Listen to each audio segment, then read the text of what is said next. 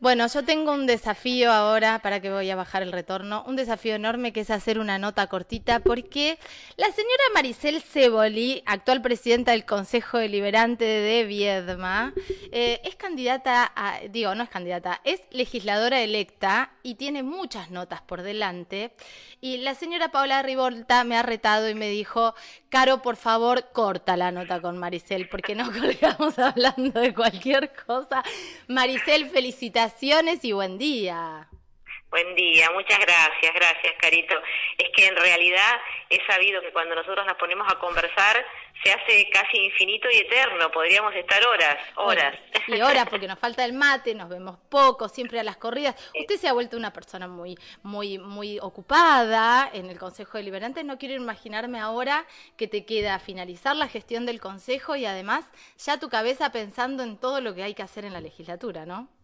Y un poco de todo, un poco la responsabilidad de terminar la gestión de la mejor manera, con algunas cuestiones que fueron quedando pendientes, primero por los tiempos, segundo porque, bueno, la mayoría de quienes estamos constituyendo el cuerpo legislativo estábamos en campaña, entonces se seguía trabajando, pero con la dificultad que representa eh, que los tiempos por ahí que cada uno tenía y además no, no generar ningún tipo de, de confusión, digamos, se dilataron algunas cuestiones que tenían el tiempo preciso para que eso sucediera, lo que fue urgente se sacó, pero bueno, todavía queda un camino por recorrer y, y es cierto que en mi cabeza empiezan como a aparecer algunas cuestiones, producto también de todo lo que uno lee en el transcurso de este tiempo, de las necesidades que van surgiendo, de las preocupaciones que tenemos muchas de nosotras que, que necesitamos que sean este, trabajadas, visibilizadas, así que sí, eh, la cabeza está como ocupada todo el tiempo, más la necesidad también de ir a visitar un poquito a mis hijos que, que no han podido acompañarme físicamente, pero que han estado muy presentes, igual que Fabio, en todo este tiempo y,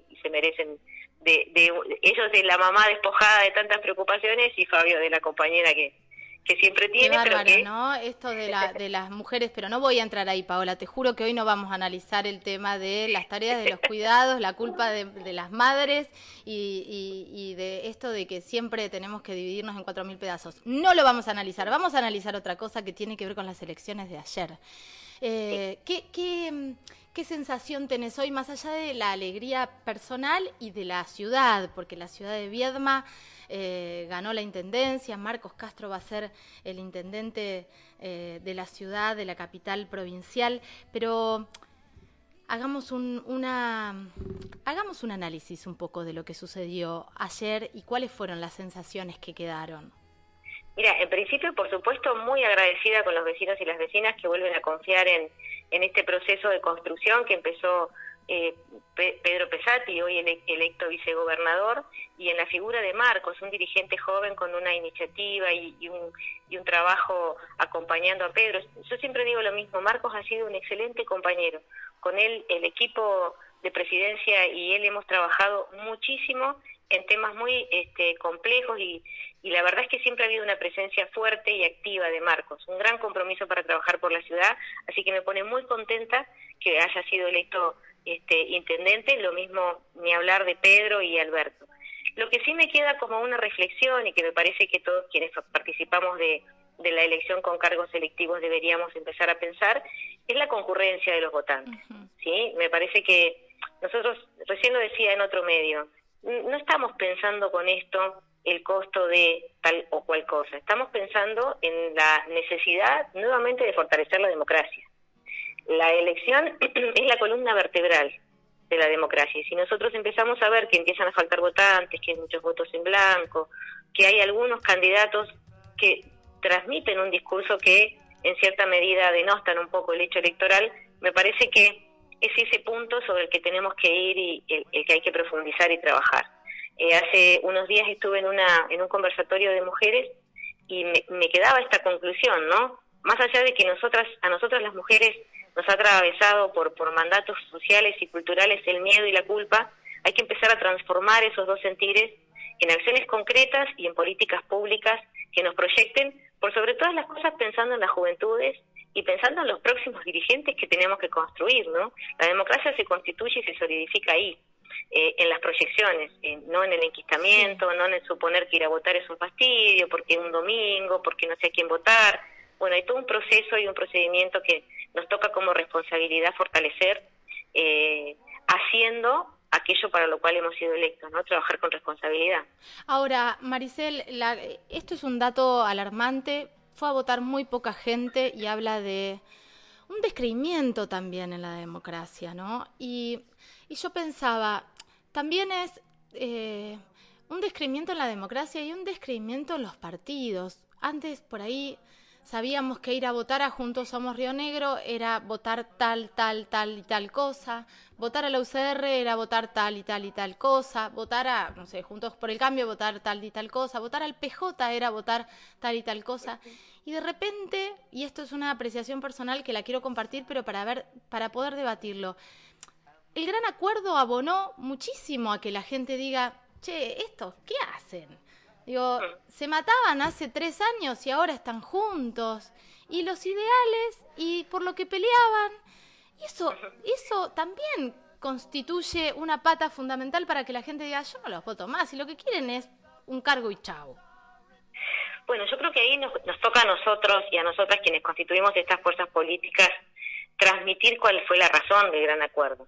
Tal vez eh, lo que se visibilice puede ser lo que vos estás diciendo, que es lo que a veces nos llega este, digamos, de parte de, general de, la población.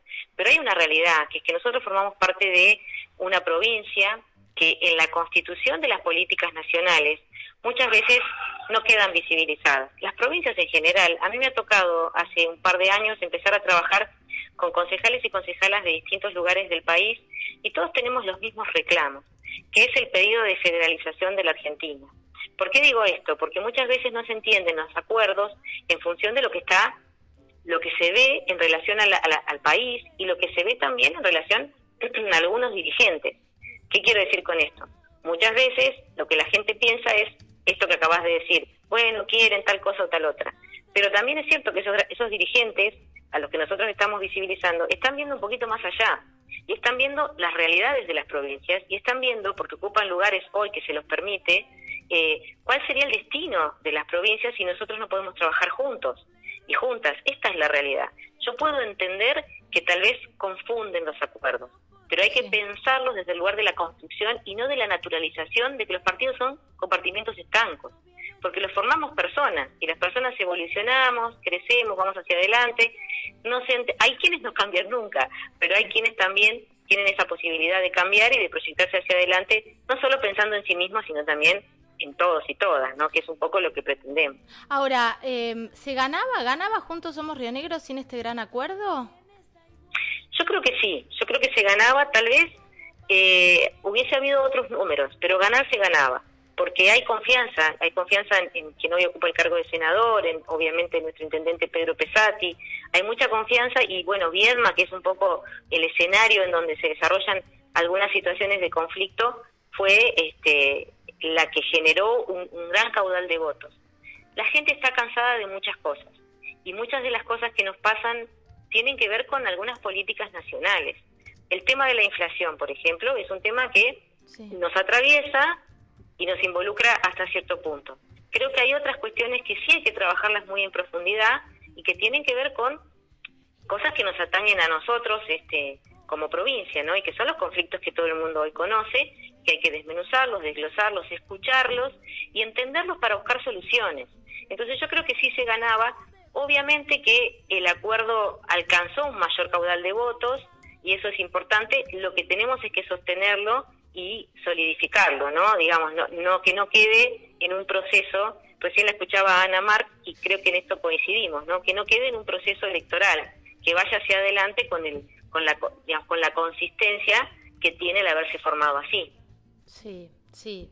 Eh, es, es, muy difícil y digo, está buenísimo poder analizarlo y amasarlo, que van a, va a pasar mucho tiempo y se va a seguir analizando esto, ¿no? También qué es lo que le sucede a la gente con respecto a la gente que se fue con Bertilnek, digo, que entra dentro de este gran acuerdo. Hay, hay como muchas miradas y hay mucha gente que se quedó en la casa realmente como perteneciendo a estos núcleos duros que de repente dicen, bueno, no tengo a nadie a quien votar. Eh, y, es, y es gravísimo esto. Maricel, hablemos de Viedma, porque eh, para, para Pedro Pesati, actual intendente y futuro vicegobernador, para Marcos, para todos ustedes esto es muy importante. Y también se hizo una gran elección por parte de, de la segunda fuerza. En este caso, ¿quedó Pablo Barreno como segunda fuerza? Hasta los datos últimos que yo vi, sí, sí, sí, sí, quedó Pablo Barreno, eh, que no condice, digamos, la elección que se hizo local de Pablo con la elección provincial. Digamos, eh, Silvia Orne quedó eh, en un lugar diferente, por decirlo, no quiero decir una barbaridad, pero en relación a la elección que hizo Pablo. Mm, Pablo llevaba en su lista, al, para mí, una gran dirigente, que es Lorena Alan, con la que hemos trabajado mucho, con un gran compromiso, Creo que eso también fue un, marcador para la elección. Eh, y bueno, tal vez hay que pensar en, cómo, yo siempre lo pienso desde el lugar donde ocupamos distintas fuerzas políticas, eh, la decisión y la responsabilidad de llevar adelante políticas públicas. El Consejo Deliberante es en menor escala lo que representa la legislatura provincial. Entonces, a veces, que queden representadas distintas fuerzas nos obliga a trabajar eh, para la gobernabilidad, que es el eje central, digamos, no sirve de nada, no sirve a la población que, porque ocupamos estos lugares, pero pertenecemos a distintas fuerzas, peleemos desde el lugar de la fuerza sin pensar lo que necesita la comunidad. Creo que ese es un gran desafío que lo hemos llevado adelante en esta gestión, que lo seguimos llevando adelante y que le va a tocar a mi compañero Pedro Vichara seguramente y a quienes hayan sido elegidos, Natalia, Luciano, este, seguir sosteniéndolo desde ese lugar, ¿no? Eh, me parece que nosotros dimos una muestra de que es posible en el Consejo Liberante. No creo en nada más ni en nada menos que el trabajo que se viene haciendo eh, y creo que lo que queda por delante también es eso, ¿no? eh, Maricel, tienen esto, el desafío de muchos colores en la legislatura, muchísimos colores. Eh, vamos a hablar en la próxima nota de lo que tenés pensado, pero ¿qué queda ahora en el Consejo Deliberante? Es retomar y terminar una gestión donde eh, el Consejo tiene una impronta muy diferente a la que tenía. Eh, hay una apertura muy distinta a la que tenía. ¿Cuál es tu desafío de acá a fin de año? Bueno, en principio seguir sosteniendo la misma este, impronta que, hemos construido, pero nos quedan sí pendientes algunos proyectos que hay que poder este, trabajar en comisiones y llevar adelante. Nosotros hemos podido avanzar en muchas de las cuestiones apenas llegamos este, a la gestión que estaban viste las famosas cajas en donde muchos proyectos quedan en comisión y no se analizan, bueno, nosotros hemos podido ir vaciando las cajas, es una metáfora, pero bueno, que se entienda claramente, eh, y todavía hay algunos proyectos del Poder Ejecutivo que seguir trabajando, que en este periodo de campaña por ahí no era oportuno hacerlo, porque si bien hubieron comisiones y el trabajo legislativo se sostuvo, bueno, era para no confundir en cierta medida y que no, no se pudiera tratar con responsabilidad algunos proyectos importantes para la comunidad. Así que queda todavía eso. Tenemos una responsabilidad muy grande que es acompañar este, el, la elección del juez o jueza de, paz, que bueno, nos toca por carta orgánica presentar a nosotros una, una terna. Lo venía trabajando ya con, con el juez Ceci. Eh, pero bueno, lo dejamos en un intermedio porque estábamos todos y todas abocadas a otra tarea y bueno, y creo que van a seguir habiendo proyectos, algunos son muy lindos, tienen que ver con el trabajo de distintas organizaciones y otros tienen que ver con seguir potenciando a Viedma en el turismo, en la producción y visibilizar a veces, a veces una norma de reconocimiento que en, mi gestión ha sido bastante cuestionada, esto de, reconocer tanto a, las personas, es importante. Es importante porque las visibiliza, les da lugar, muchas veces no se conoce la tarea que llevan adelante este, los emprendimientos o los emprendedores y emprendedoras y me parece que nosotros tenemos la responsabilidad de que la gente los conozca y son muchos, por suerte cada vez más en día. Em, a disfrutar, a descansar ahora y hablaremos más adelante, Maricel Ceboli. Obvio, siempre, siempre dispuesta, siempre dispuesta. Nos faltaría el espacio del mate con miel que quedó pendiente hace mucho tiempo atrás. Creo que me voy a ir a La Plata. no, ahora cuando vengas a ver a los chicos, que vas a estar un poquito más tranquila, me voy a La Plata y nos tomamos unos mates. Perfecto, sí, sí, sí, pronto voy a ir porque han, tenido un, trabajo de acompañamiento, han hecho un trabajo de acompañamiento tan amoroso, tan amoroso mis hijos y mi nuera que, que la verdad es que tengo muchísimas ganas de estar con ellos y abrazarlos y, y mimarlos un poquito. Vale, les voy a mandar esta nota, así se ponen más mimosos todavía. Te mando un beso grande. Muchísimas gracias, Carita. Un beso grande para vos. Un beso enorme. Maricel Ceboli, bueno, legisladora electa en la provincia de Río Negro, charlando con nosotros, nosotras aquí en Ojos Bien Abiertos. En un mundo que se hace pedazo